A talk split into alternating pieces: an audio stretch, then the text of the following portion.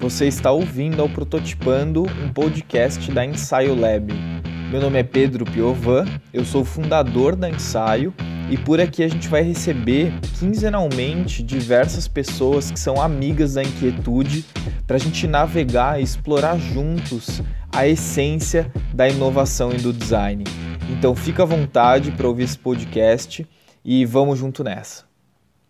Fala galera, bom dia, boa tarde, boa noite. Sejam muito bem-vindas e bem-vindos a mais um episódio do Prototipando, um podcast que é produzido pela Ensaio e eu, Pedro Piovan, como host. É, tem como objetivo da gente prototipar e costurar ideias, formatos que possibilitem a gente construir um futuro mais próspero ou mais interessante para a gente viver. É, hoje a gente conversa com a Lala de Raizelin. A Lala, ela uma mulher futurista, ela é especialista em novas economias e, e considerada hoje uma das pessoas mais importantes para ajudar a gente a trilhar o futuro que a gente quer viver. A Lala tem uma experiência muito grande em economia criativa, muito grande com trabalhos no primeiro, segundo e terceiro setor, uh, e de um ponto de vista diferente quando a gente fala de economia, que é ela se declara uma não economista, né? Porque de fato ela até diz isso, vocês vão ver aqui, ela não é. E eu acho que é exatamente essa riqueza, uma das principais riquezas, entre tantas, que a Lala tem pelo fato dela não se encaixar no modelo que a gente entende que forma um economista, ela consegue encontrar diferentes possibilidades de existência ou diferentes possibilidades de resposta para um mundo que já está dado ou que é tudo muito condicional. A Lala ela consegue habitar o vazio e trazer respostas diferentes do habitual. É, eu acho que isso é o mais interessante da nossa conversa que vocês vão ouvir daqui a pouco. A Lala também, é, na fala dela, a gente conversou bastante sobre é, a economia e o impacto social que a economia tem. É, e é muito interessante porque a gente não fala diretamente sobre esses dois temas, mas a gente, a, a Lala dá um panorama é, de como que a gente aborda a economia sendo algo de impacto social, ou seja, a economia como premissa tendo impacto na sociedade. É... Então, essa é uma introdução rápida que eu quero fazer e eu acho muito relevante a gente ouvir com atenção o que a Lala tem para trazer. Porque para mim o principal ponto que a Lala traz é a gente precisa de uma outra abordagem de olhar e a partir do momento que a gente muda o nosso olhar, existe a possibilidade da mudança objetiva. Então, eu vou deixar aqui agora vocês na conversa que eu tive com a Lala. Oi, Lala. Oi, Pedro. Tudo bem? Tudo. Desculpa meu micro atraso aqui. imagina, imagina. E aí, tudo certo por aí? Tudo bem. Essa coisa pandêmica, né? Ah, vai indo assim, surfando. E vocês? Tudo bem também, aqui tudo bem. É, a pandemia, ela. É engraçado o efeito que ela gera na gente, né? Ela é, gera um efeito muito ondular mesmo, né? A gente pendular, eu até diria que a gente fica aí, né? De um lado para o outro. E e depende em que a gente sintoniza também, né? Quando a gente sintoniza no coletivo, quem é mais sensível. Uhum. Uh... Sim, total. Uh... Total, total. Lala, é, eu acho que para nossa gravação hoje, a ideia é um bate-papo mesmo, enfim, da forma como a gente sempre faz, e falar sobre como centro do tema é, economia e seu impacto social. O que é quase que redundante a gente falar sobre isso, né? Porque quando a gente fala sobre economia, a gente está falando sobre é, pensar é, modelos econômicos a partir da sociedade, né? Então, só que isso muitas vezes é separado, né? Parece que são duas caixinhas.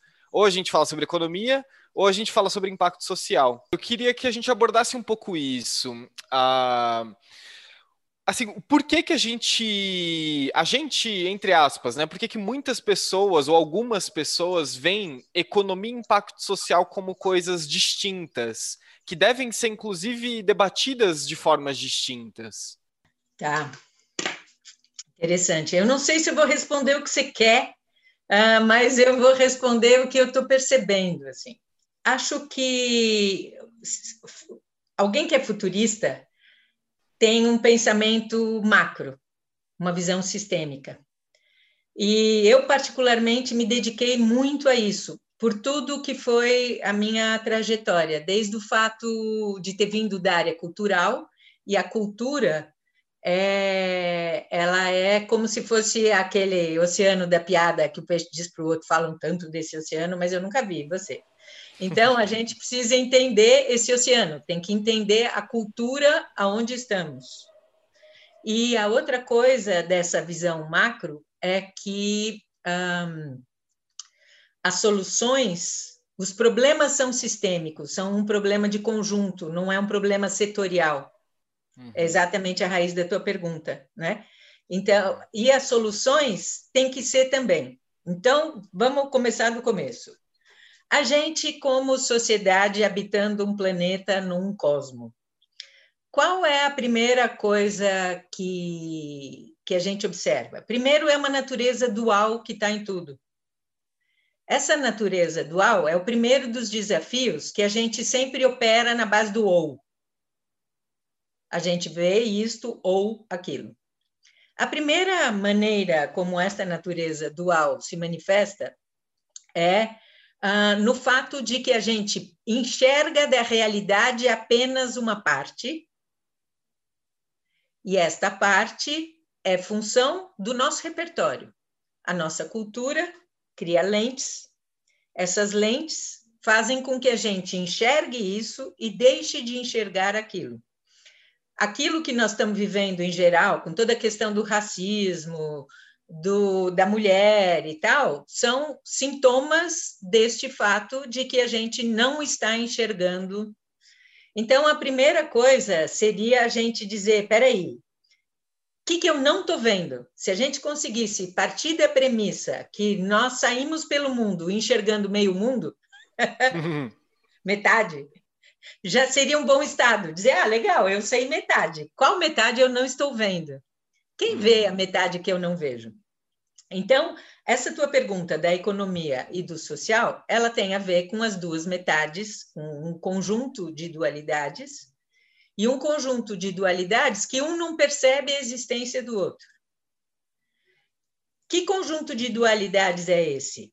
O nível individual, eu, indivíduo, meus desejos, minhas necessidades, minha sobrevivência, e o nível do coletivo, que é eu sou para, digamos, eu sou uma célula de um organismo coletivo, seja ele o planeta ou o que for. Normalmente, a economia, ela é, e o direito, eles são feitos para o eu. Se você pegar, por exemplo, as constituições, a maioria das constituições do mundo, e verificar um estudo de quantas vezes a palavra propriedade aparece, quantas vezes, se é que aparece, existe o bem comum, não tem. Todas as normas, as regras e as, a, as ferramentas e as estruturas organizacionais são para atender os desejos, as necessidades uh, e o direito do um, não do nós. E quando fala de nós, a leitura desse nós é uma leitura tendenciosa, é uma leitura nós desde que seja a minha tribo. Hum. Nunca é um nós que é a outra tribo e a minha tribo. Então, por exemplo, isso coloca tudo num jeito muito diferente e coloca as coisas como opostas e não complementares. Então, isso é a primeira diferença. Num sistema, se sabe que naturezas distintas são complementares e não opostas. Nas ideologias, essas naturezas complementares são percebidas como oposições e não complementariedades. Então, a, a gente ainda está aprendendo a como enxergar o diferente como complemento e não como, como uma ameaça. Posto esta visão macro, vamos entrar na tua pergunta da, da economia e do impacto social. A economia, ela é um campo do conhecimento que gostaria. Eu não sou economista, tá? Não sou. Eu é importante dizer isso. E talvez, porque não sou, eu pude me aventurar em campos que, quando eu comecei a trabalhar com isso, os economistas tradicionais falavam, mas que louca é essa? Como que ela está falando disso? Teve o lançamento de um livro na GV em 2008, que era o Compêndio de Sustentabilidade das Nações, mil economistas da GV. E eu fazia uma parte, a abertura era o Ladislau Dalbor, a Rosa Alegria e eu que tínhamos capítulos tal. E eu fiz uma coisa de uma página que chamava Reinvenção da Economia, você pode imaginar, em que Nossa. eu dizia, ah, 2008, em que eu dizia, olha, economia é o, é o fluxo de recursos de várias naturezas que precisam gerar resultado de várias naturezas. A moeda é uma delas. Mas isto não é economia, isto é o sistema financeiro, que é parte da economia. E a gente precisaria enxergar a economia como um todo. Tcham. Então, o que aconteceu é que durante um bom tempo eu precisei ser extremamente autônoma. E claro. porque todo mundo olhava e falava: o que, que é isso? Agora, finalmente, todas essas coisas estão mais claras, a economia criativa foi reconhecida, a economia compartilhada se revelou, o fato tem muitas moedas e tal. Então, o que, que a gente precisa? Nós precisamos desenvolver a capacidade do micro de enxergar o macro e vice-versa. Então, por exemplo, se você pega um canvas e você vê, faz um canvas de quem é o cliente, o cliente vai ser sempre um indivíduo ou uma organização e tal. O mundo, ele em geral não está posto como cliente. Uhum. Então, eu crio produtos e serviços na economia que não estão levando em consideração o todo, a sociedade, o planeta e tal. E depois que eu criei coisas que foram feitas para a parte, eu falo: ai meu Deus, o que, que eu faço agora com o todo? Então, a gente precisaria, e essa dicotomia que você revelou, ela é uma dicotomia que ela se amplifica em todas as áreas. Então, você tem os ah, criadores, que são desenvolvedores de soluções para o todo, ah, estão pensando no todo e não sabem as ferramentas do mundo, não vamos chamar de economia, mas vamos chamar do mundo financeiro, do mundo uhum. do negócio, porque economia deveria ser muito maior. Uhum. E essa ponte não existe. A gente precisaria, na formação de qualquer pessoa, a formação do criativo, do designer, do, de qualquer pessoa que está criando soluções, e na formação daquele que empreende, o administrador tal, precisaria ter a outra metade. Um seria ser enxergar o, a, o todo e outro teria que enxergar a parte. Então, isso precisaria uma mudança, antes de mais nada, cultural. Então, o que essa questão de ver como coisas diferentes é fruto de uma cultura. Uhum. A, cultu a nossa cultura, e nós estamos vivendo a transição dessa cultura porque ela funcionou até o limite do todo. ela funcionou bem para os indivíduos, alguns, até que essa desigualdade, o, o excesso, ou não levar em consideração o todo, o planeta e tal, levou a, a desequilíbrios tais que aí já não dá mais, ou todo mundo pensa o todo, ou a parte está enroscada. E, e aí tem uma questão cultural também, porque, por exemplo, tem sentido, é muito louco que você tenha que nomear negócios de impacto como sendo de impacto social. Ah, porque todo negócio deveria ser, tudo que existe deveria existir para o bem comum. Tudo bem que você pode ter comunidades, então você pode ter um empreendedor de para a comunidade sadomasoquista.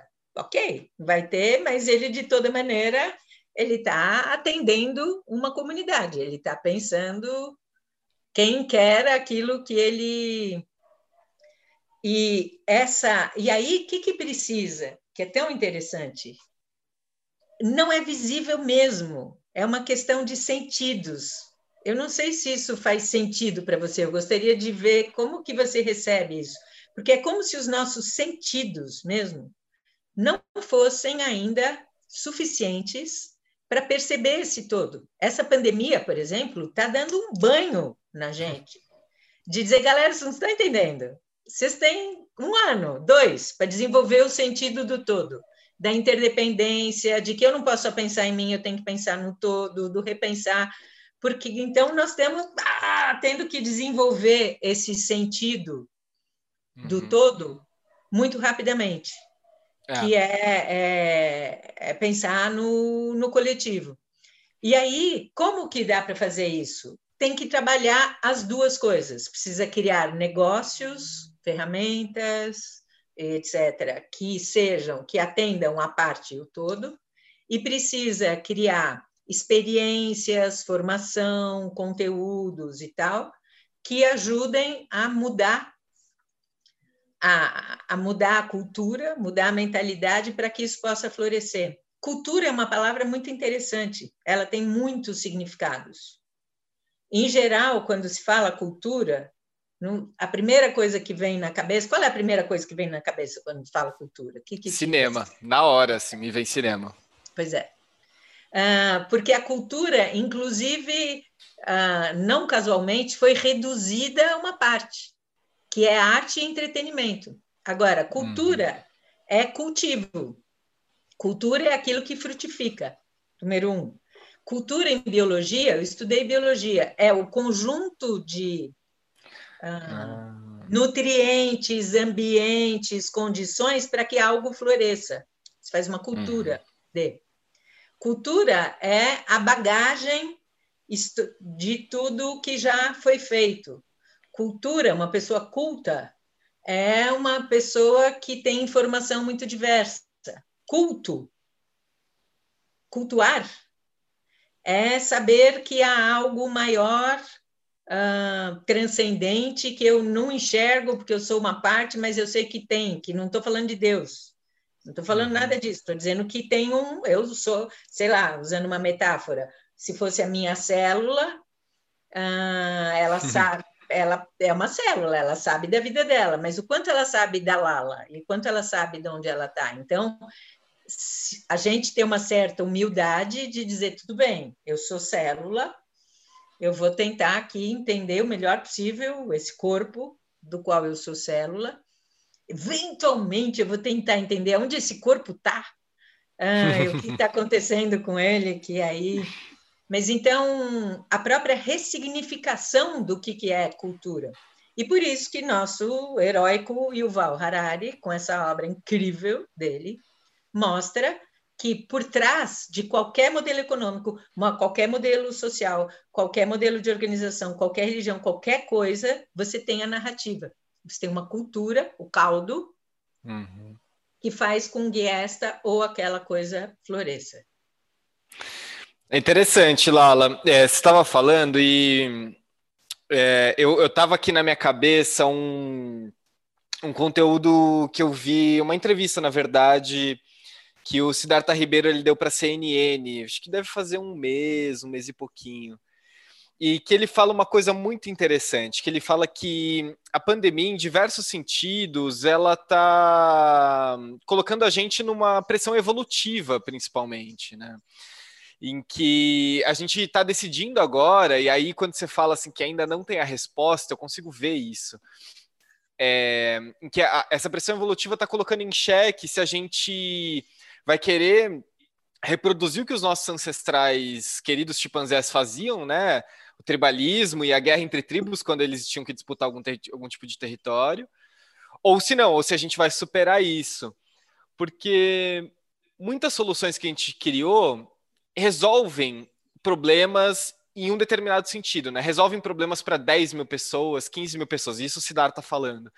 Agora a gente precisa decidir se vai servir para todo mundo na Terra, né? E todo mundo não só com a visão antropocena, né? Centrado no corpo humano ou no corpo branco e homem, mas sim para toda a espécie, não só humana, né?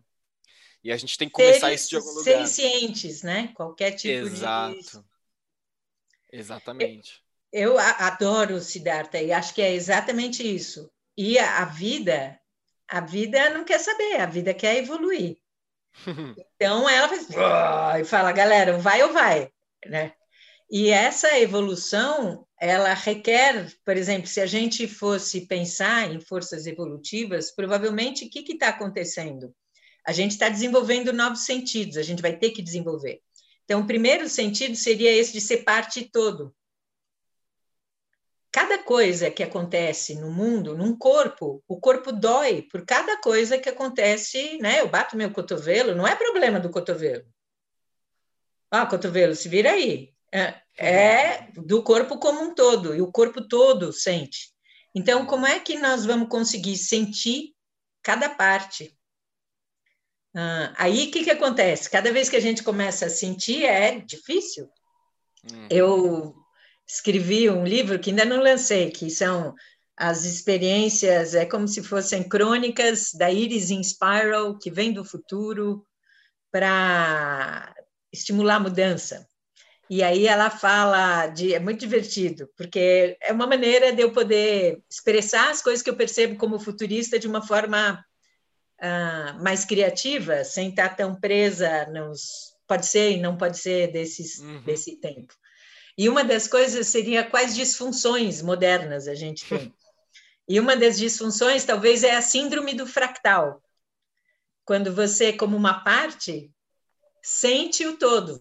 Aí o que, que acontece? Quando a gente sente o todo, ah, imagina, você começa a sentir a dor do todo. Qual é a primeira coisa que você vai fazer?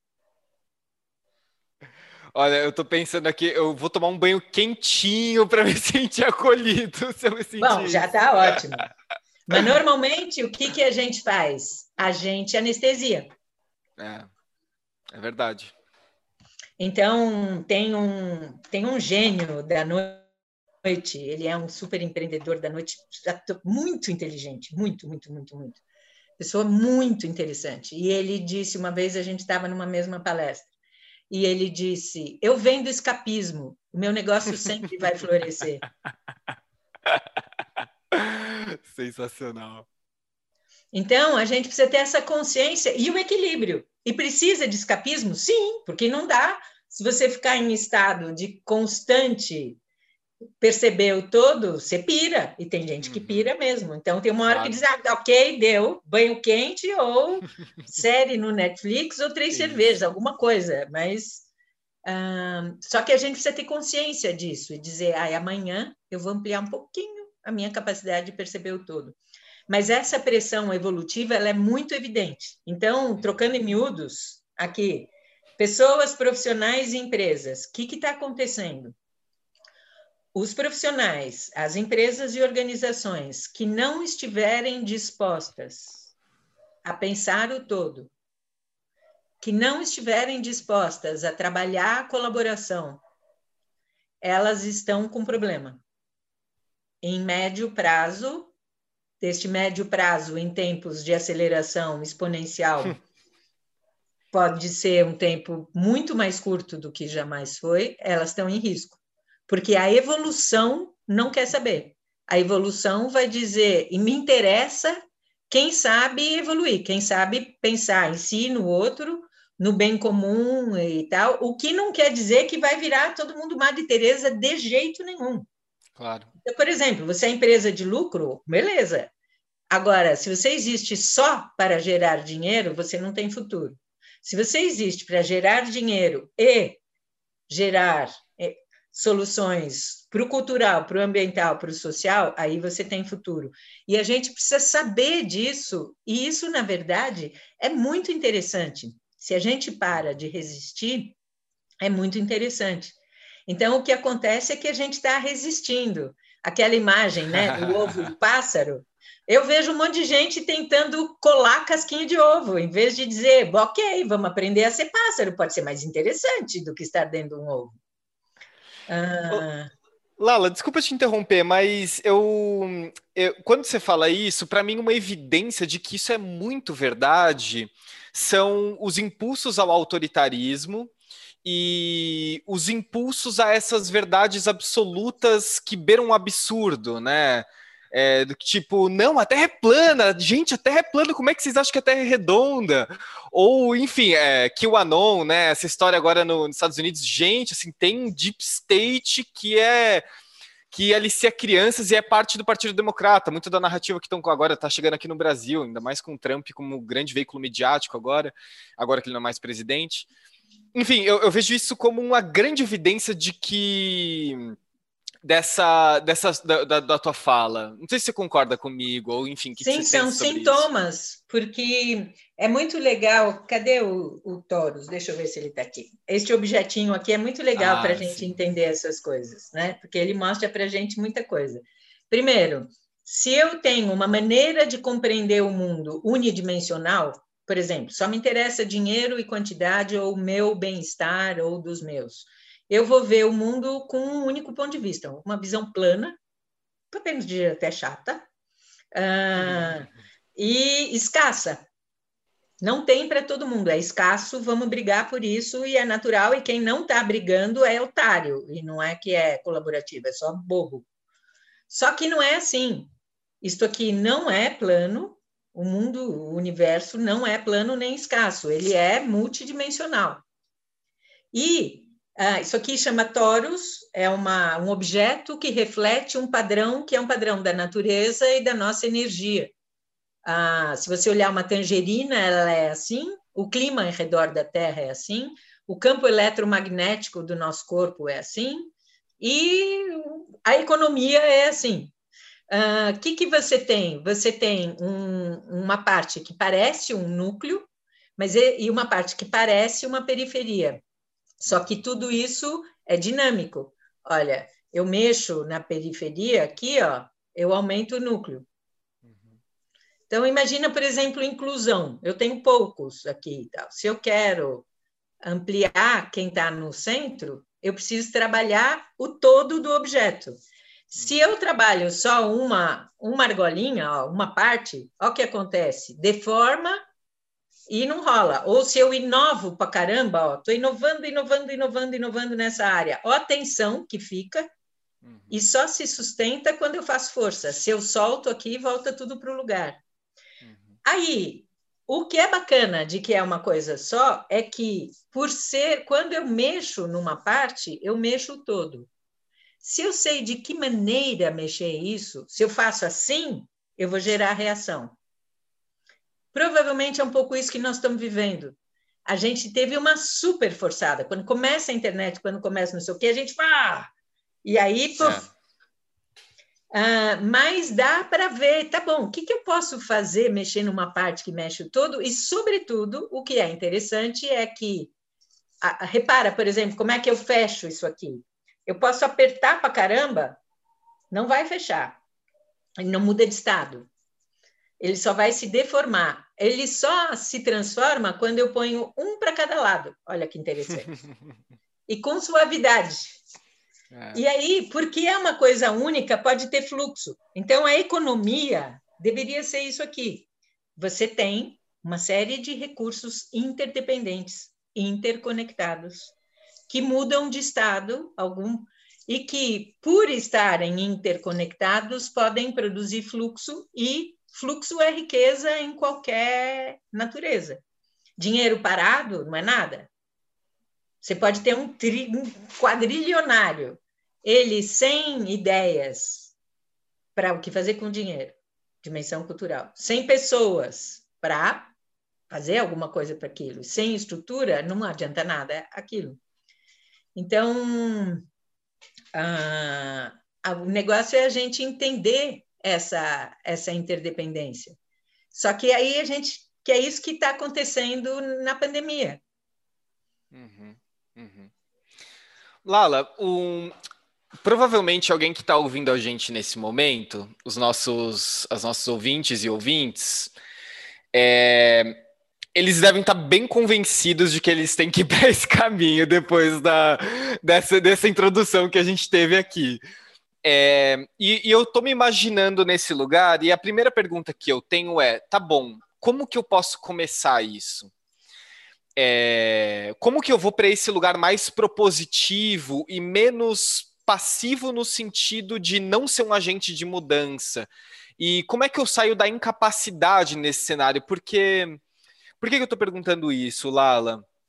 Porque quando a gente percebe que a gente precisa mudar, é, existe um efeito rebote grande, que é o que você trouxe um pouco na sua fala, que é: ai meu Deus, eu sou um lixo, eu, sou, eu não consigo, eu não posso, é, eu não tenho repertório, eu não tenho alcance. Quem tem alcance é esse ser mitológico, né? E aí já começa a depositar toda a conta na, em uma pessoa que vai ser o salvador da pátria, que a gente já viu que essa história é uma, uma bobagem. É... Então, como que essa pessoa ela pode começar nesse sentido? Muito boa pergunta, porque justamente é isso que faz diferença. Senão vai dizer assim, ah, que, quanta filosofia. E, na real, fazer o quê?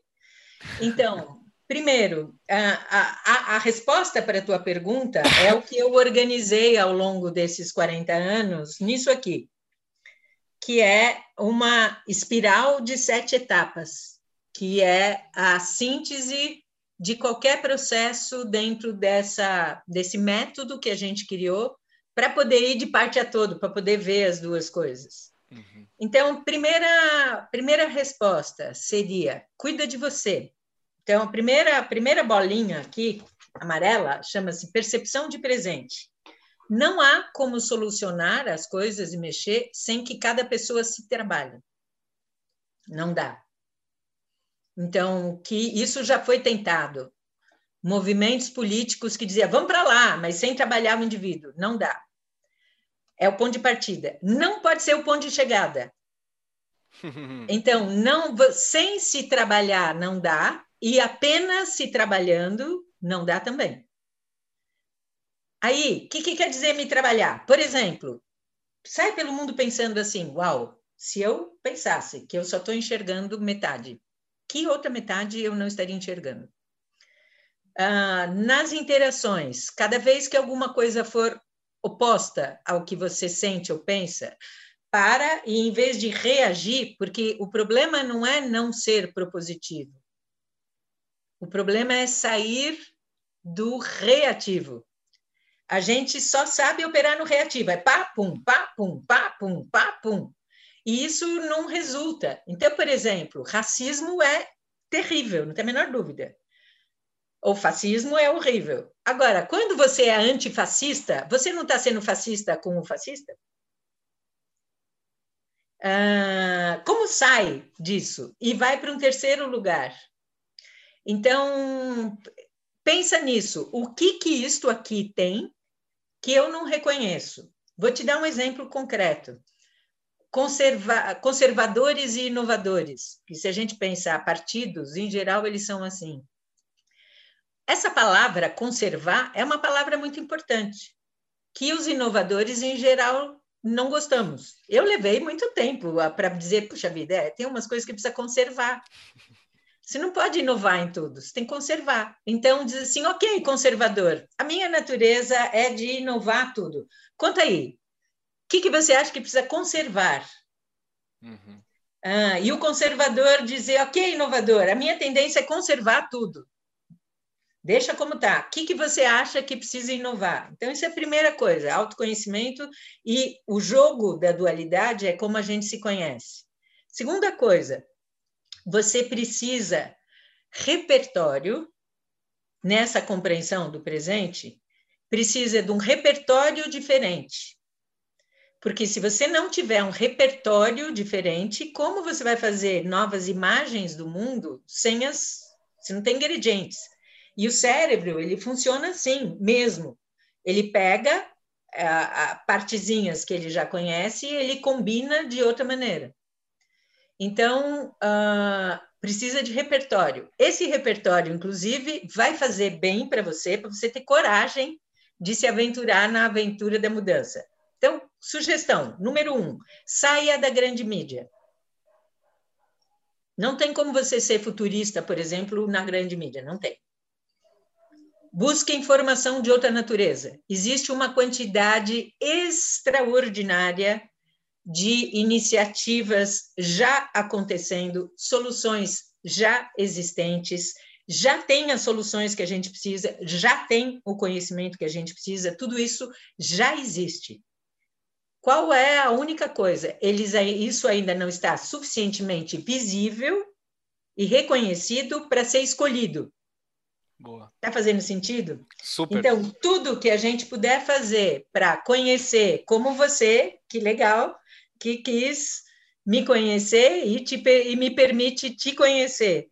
Tudo que a gente puder fazer para conhecer uh, o que já tem é importantíssimo. E isso é uma coisa importante, inclusive de geração. Millennials são gênios de autoria e muito fraquinhos em olhar quem fez antes. Ah, então, acaba muita reinvenção de, de rodas. Então, busque repertório, para de se alimentar daquilo que diz que não há solução e vai ver aonde está dizendo que tem solução e tem soluções incríveis. Vou dar um exemplo, já que acabamos de fazer eleições.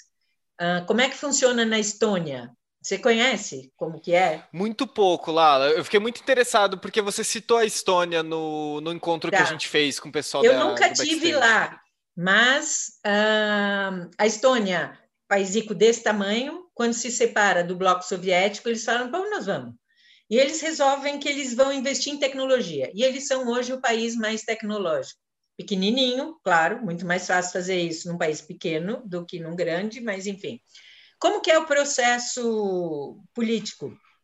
Como tudo tem, como eles são super usuários de tecnologia, as escolhas não são mais em representantes, mas são nas próprias coisas. Então, não é que você tem um representante para ver se é tal política ou tal orçamento. Você vota na política e no orçamento. E o gestor público é um gestor, ele é um executivo. Aí, olha que interessante. E todo mundo escolhe. Bota no celular, no computador tal. Aí, uma coisa simplérrima e muito eficiente. Uh, existe, não é uma única eleição. Você faz uma escolha. Dessa escolha, você mostra, diz, deu isso aqui. É isso aqui mesmo que nós queremos? Uh, digamos, o Trump. Se tivesse uma segunda rodada depois do Trump, lá atrás, e todos os que se abstiveram pudessem ter votado, será que o resultado teria sido o mesmo? Porque aí o que, que acontece? Você tem mais informação sobre o fato e faz nova rodada, mais informação, nova rodada, mais informação, até que chega um momento em que, com mais informação, a escolha não muda. E aí é um sinal de maturidade. Aí existem outros sistemas de escolha, aonde você tem diferentes pesos, que isso é uma coisa super necessária. Você tem diferentes pesos para diferentes escolhas.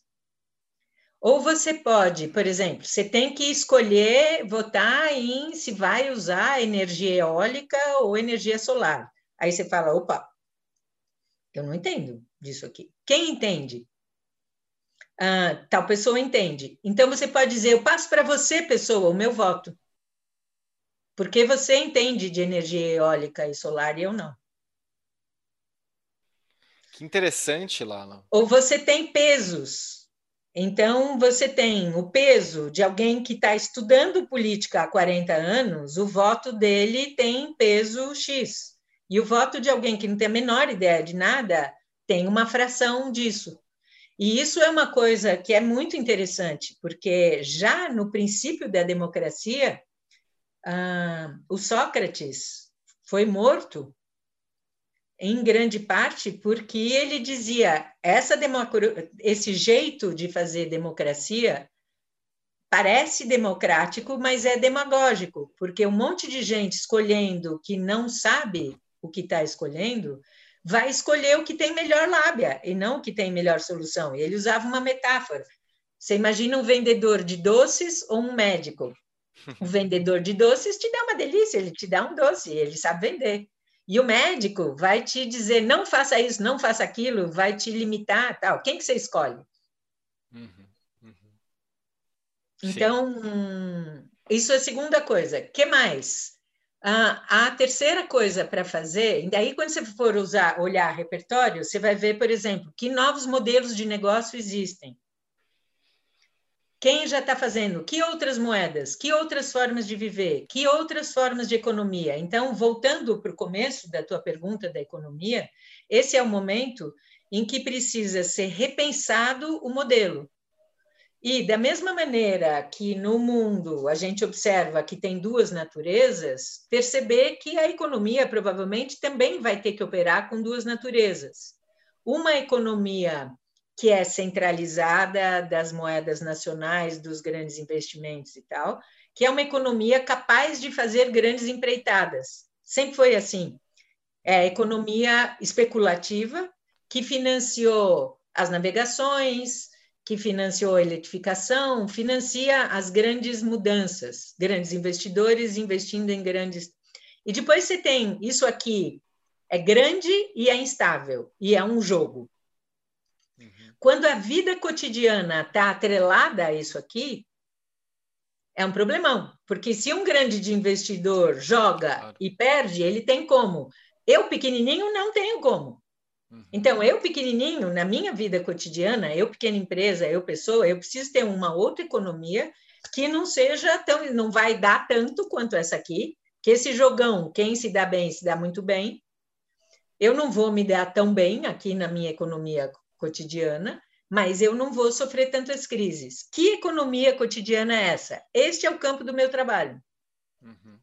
Que é a economia da circulação de recursos já existentes, não de natureza uh, financeira, como todas as competências que existem, as infraestruturas existentes, as parcerias existentes, os excedentes de serviços e de produtos, Uh, e toda a infinidade de moedas que está sendo criada, que são moedas que estão lastreadas em alguma coisa que serve ao bem comum.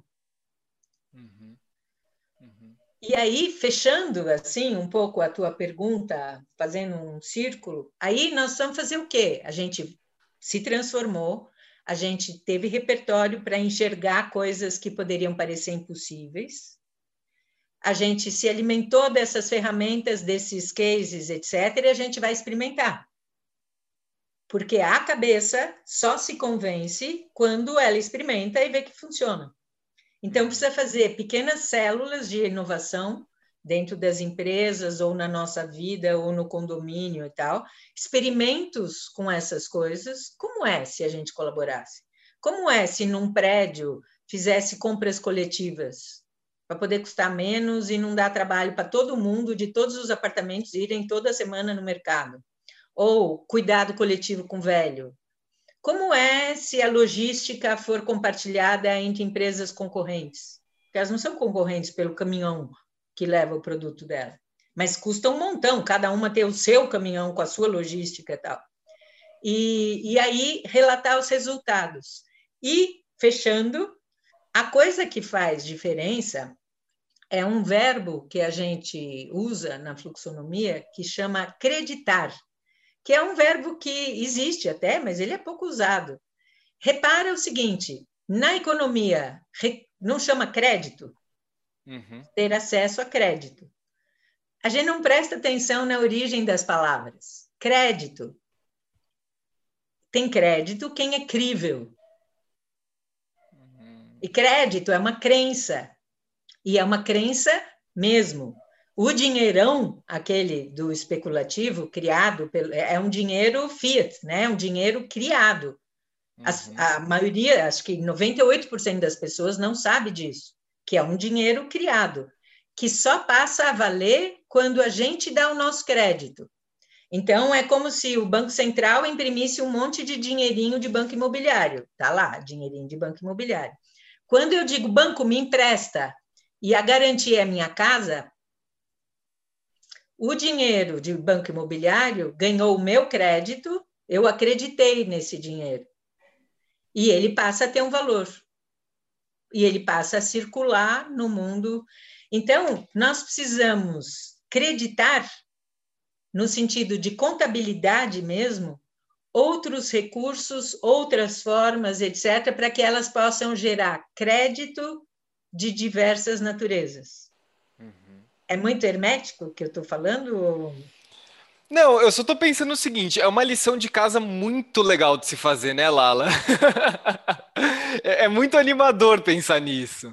Né? O que tem, Pedro, ah, é que é uma lição de casa animadora e assustadora, porque o desafio de pensar no todo é que o todo é o todo, ele é grande. Uhum.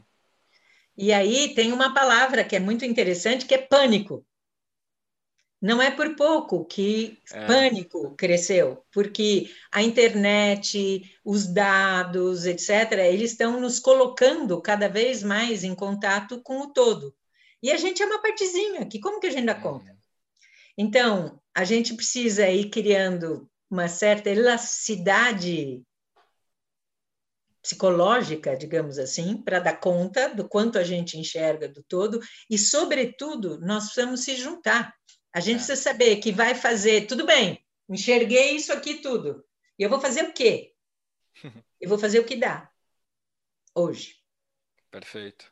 Então, hoje eu vou ver como é que eu circulo algum conhecimento que eu tenho, que isto não me custa nada, está aqui na minha cabeça. Hoje eu vou fazer um experimento de alguma pequena coisa. E aí você vai indo um pouco ali, um pouco ali, um pouco ali. E, sobretudo, para uma mudança de cultura, como que nós estamos vivendo, que é uma coisa que acontece algumas vezes ao longo da história, só dá para fazer no coletivo. Por isso, toda mudança cultural, por exemplo, vigilantes do peso ou alcoólicos anônimos, você não consegue fazer uma mudança grande de hábito sozinho. Você precisa ouvir os outros, dizer, traça, tá dificílimo, como você está fazendo? Como não sei o quê. Então, nós precisamos nos juntar para dar conta da parada. Voltando à é. imagem aí do peixe com o oceano, tem um desenho muito bonitinho que chega um peixão e tem um monte de peixinhos, sabe? Você já viu isso? Acho que não, acho os que não. Os peixinhos se juntam e, ah. e, fazem um peixão do tamanho do peixão. É meio para dar conta da parada. Sim, sim, ah, sim. É por aí. Nós, peixinhos, precisamos nos juntar para dar conta deste peixão da transição. Então, Lala, e eu acho que tem uma coisa aí que está me vindo à cabeça. É, eu acho que uma, uma chave importante da gente ter para destrancar essa porta do pânico, eu acho que é abrir mão um pouco do, desse paradigma judaico-cristão de que sempre a gente tem que garantir o nosso lugar no céu, né? Porque nesse lugar a gente vai querer sempre resolver tudo na melhor performance possível. E aí, para mim, esse paradigma judaico-cristão é um dos, dos pais que fundam esse, essa, essa história de sucesso que é muito mal contada, inclusive, né? Essa definição de sucesso. E o que acaba voltando um pouco na, na busca por diferentes repertórios, porque, tá bom, se não é esse paradigma que talvez dê a resposta para a gente, qual outro paradigma que pode ajudar a gente, né? É, e a gente não precisa ir tão longe, né, Lala? Eu acho que aqui no Brasil a gente é tão. É, é, é muito curioso. O, o Brasil, exclusivamente, assim, é um país que ele cria essa cultura de síncope que a gente herda, né, do, é, dos movimentos africanos, enfim, toda essa população, ela, ela é uma das grandes respostas, né, para isso, que é entre o A e o B, eu vou por um caminho que ele não está dado, né? Eu, não é nem o AB e nem só o A e nem só o B, mas talvez seja um D, ou um S, ou um V. Exato, é o triângulo que você estava que você estava falando logo antes, né? Você tem toda a razão. Inclusive, como o acento é no meio, né? Nessa coisa da síncope, o acento é o acento é no meio, e isso é. não cansa, porque você não está nem para lá nem para cá, você está no meio. É. E é por isso, inclusive, que leva a. É uma metáfora muito interessante essa. Agora, aí o que, que a gente faz? A gente precisa desenvolver justamente essa ginga, uhum. porque não uhum. vai dar. A gente tem que ter a capacidade de, é, é, como chama? Capoeira mesmo. Para é. se defender, você não está em nenhum lugar. Você está ali o tempo inteiro meio alerta uhum. para ir para qualquer lugar. Porque se você fica firme num lugar, você está muito frágil. É. Né? Essa metáfora também do, do, das artes marciais, que você está o tempo inteiro em num estado de alerta, mas de, de flexibilidade. Aí você fica menos passível de ser derrubado. Uhum, então a gente precisa aprender a ir de um lado para o outro. Porque o Estado acabou, meu Deus, a gente começou falando de economia e ficou super filosófico. Você que está nos vendo, muita calma nessa hora, tem muita coisa concreta que dá para fazer.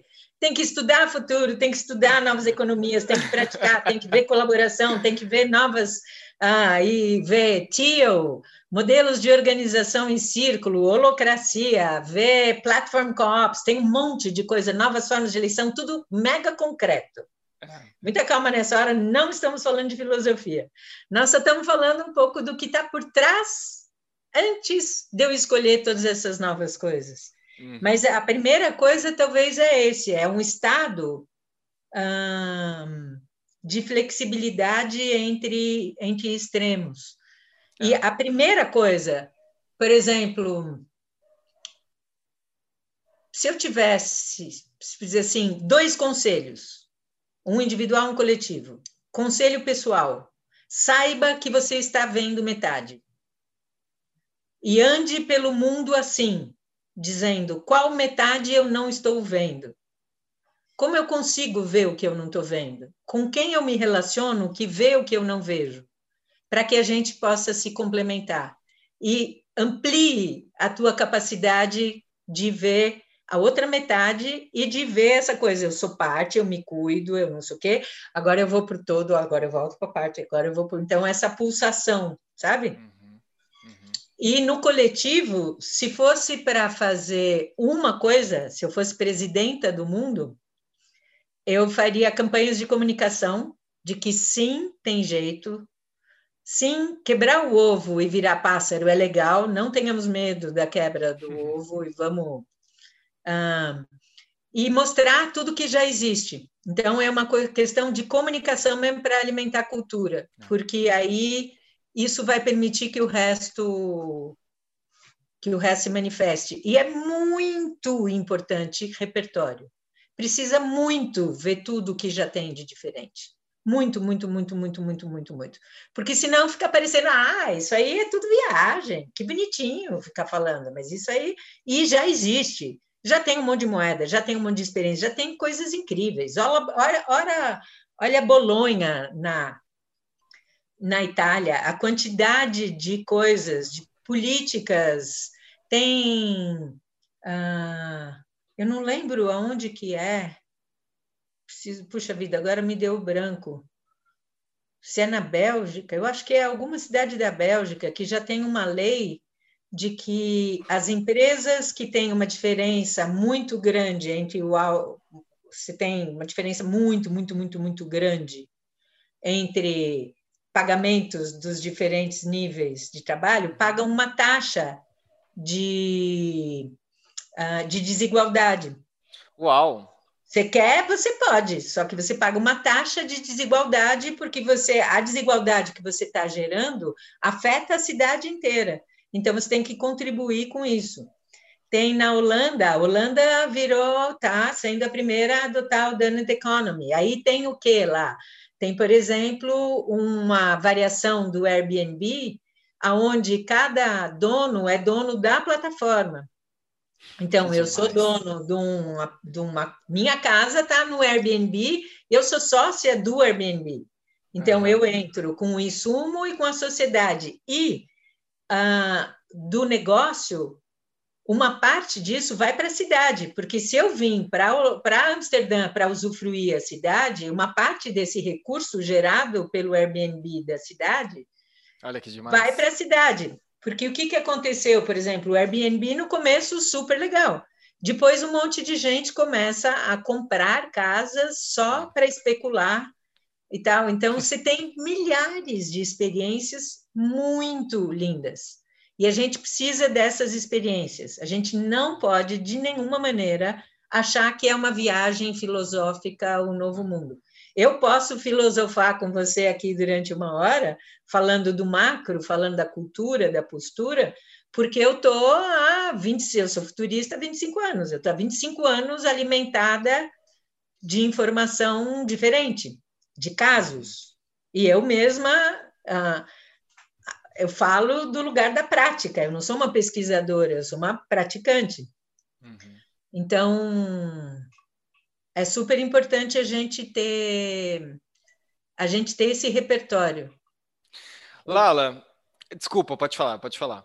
Não, eu faço parte de um grupo que chama Exponential Good News. Não sei se você já viu, tem vários grupos Não. de WhatsApp que são Exponential Future of Work, Exponential isso, isso e aquilo, e tem um, eu posso ver se couber lá, eu posso te adicionar. Nossa, é maravilhoso, porque o cara coleta boas notícias. Olha e ele publica isso. nesse grupo só boas notícias. E é inacreditável, não dá para acreditar. Já tem solução para a maior parte das coisas. Já só não está conectada. É como se fosse ponto, ponto, ponto, ponto, ponto que não está conectado. Então, meu trabalho, por exemplo, é criar processos e ferramentas para conectar partes. Porque é como se você tivesse um monte de células que ainda não se organizou como um organismo, como um uhum. ecossistema. Lala, muito interessante, muito interessante. Eu queria encerrar nossa, o nosso bate-papo nesse ponto alto, que eu acho que a gente chegou num cume aqui muito interessante, que pode servir de trampolim, plataforma, para quem está ouvindo a gente. E, claro, te agradecer pelo seu tempo. E, assim, eu tenho certeza que quem está ouvindo a gente está muito interessado em saber um pouco mais sobre a, você, as suas ideias e também sobre o que é a fluxonomia, como que eles acham isso. Dá um radar para quem está ouvindo a tá gente bom. de como te achar e, e, como talvez pensar em ser um fluxonomista, enfim. Tá bom. Bom, para me achar, a melhor maneira é o site, porque redes sociais vão e voltam e tal, e o site continua lá. Então, no site tem os cases de quem alguns cases interessantes que a gente trabalhou. Nós somos, sobretudo, um laboratório, nós não somos uma grande consultoria, mas fizemos alguns trabalhos muito lindos com a Natura, com o SESC, com o Globo, SAT e tal.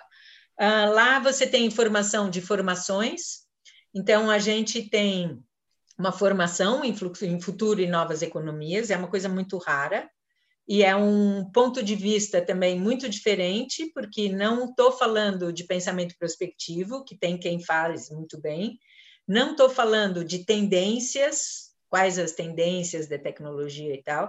A gente trabalha com futuring, que é um pouco design de futuro. Se vamos pensar no que é bom para a parte e para o todo, o que seria isso?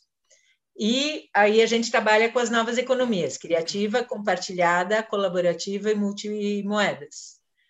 Uh, a gente tem atividades empresariais que vão desde uma palestra ou uma oficina, por exemplo, uma oficina de como por onde eu começo a colaborar entre equipes, por onde eu começo a enxergar recurso não monetário, por onde eu começo a criar futuros que sejam bons para a parte e para o todo. E a gente faz jornadas. Agora a gente está focado em, ah, em jornadas para grupos pré-existentes que precisam alcançar melhor seu resultado. Vou dar um exemplo. Semana que vem começa uma coisa muito bacana, essa semana, aliás, que é do movimento Porto Alegre Inquieta, que é um movimento da sociedade civil que tem 2.500 pessoas organizadas em 25 grupos. Imagina, você tem 2.500 pessoas, 25 grupos de trabalho. É maravilhoso, só que são pontos que não estão conectados. Não há fluxo de recurso de informação entre essas 2.500 pessoas. Uma não está ajudando a outra. Todo mundo está pensando na cidade melhor. Mas e se a gente junta quem tem a inteligência para isso? como é que dá para criar uma visão de futuro comum? Taraná, taraná? Então, ou você pode imaginar um grupo de mulheres empreendedoras, ou você pode imaginar as áreas de uma empresa, ou você pode imaginar o polo de inovação de uma cidade, como Juazeiro, ou você pode imaginar qualquer grupo que já tem lá, mas que precisa ir um passo adiante e sair de pontinhos isolados para operar como organismo. Isso é o nosso principal trabalho agora. São jornadas Demais. de futuro e novas economias para que grupos operem como ecossistemas através de práticas colaborativas e fluxo de recurso não monetário e tal. Cuidando do eu, do indivíduo, do meu, o negócio de cada um e do nosso. Porque a tendência é cuidar só do nosso ou só do eu. E não dá, você tem que cuidar então, pensando em Porto, no Porto Alegre, em que é, você precisa cuidar de cada um dos 2.500, como é que ele dá conta de, dos, se você cuida dos negócios das pessoas, você vai contribuir para a cidade, e aí todo mundo vai poder cuidar do nosso melhor.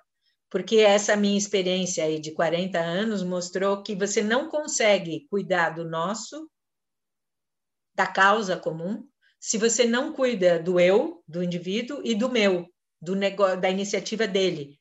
Senão ele vai deixar o nosso de lado para cuidar do meu. E o nosso se resolve quando os meus estão bem resolvidos também. Sim.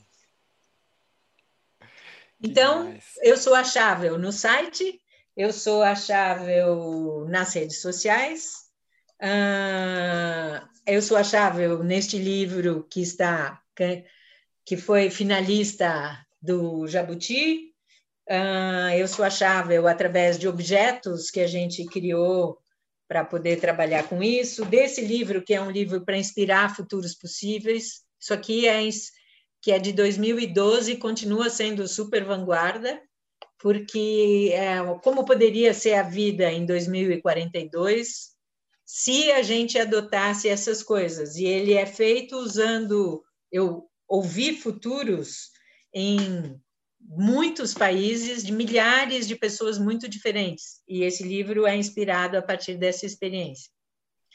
E, e no meu site, entrando lá, tem uma coisa de contato que chega na gente. Se você escrever Ótimo. lá, chega na gente. Bom, pessoal, eu espero que essa conversa com a Lala tenha te trazido inspiração e também aplicabilidade de como que você pode começar a caminhar nesse lugar que a gente está habitando nesse sentido. A Lala ela deu muita dica é, de alguns conceitos que dá para a gente ir atrás e aumentar o nosso repertório, que é uma das grandes bandeiras que a Lala defendeu hoje. É, assim como ela deu várias dicas de enfim, das publicações dela e dos cursos que ela dá, das formações que ela dá, recomendo ir super atrás. É, se você quer ficar ligado e quer saber mais, assina a nossa newsletter. A gente vai deixar aqui no comentário o link para vocês acessarem, que toda semana a gente manda o que a gente vem fazendo, conversando e criando. Se você também quer saber mais sobre o trabalho da Lala, dá uma olhada no site dela, ela faz muita coisa interessante. E no mais é isso, gente. É, essa conversa aqui me lembrou muito a conversa que a gente teve aqui com o Preto Zezé. É, então, eu vou, a gente vai deixar o link aqui que conecta o bate-papo que a gente teve com o Zezé, que são alguns episódios para trás.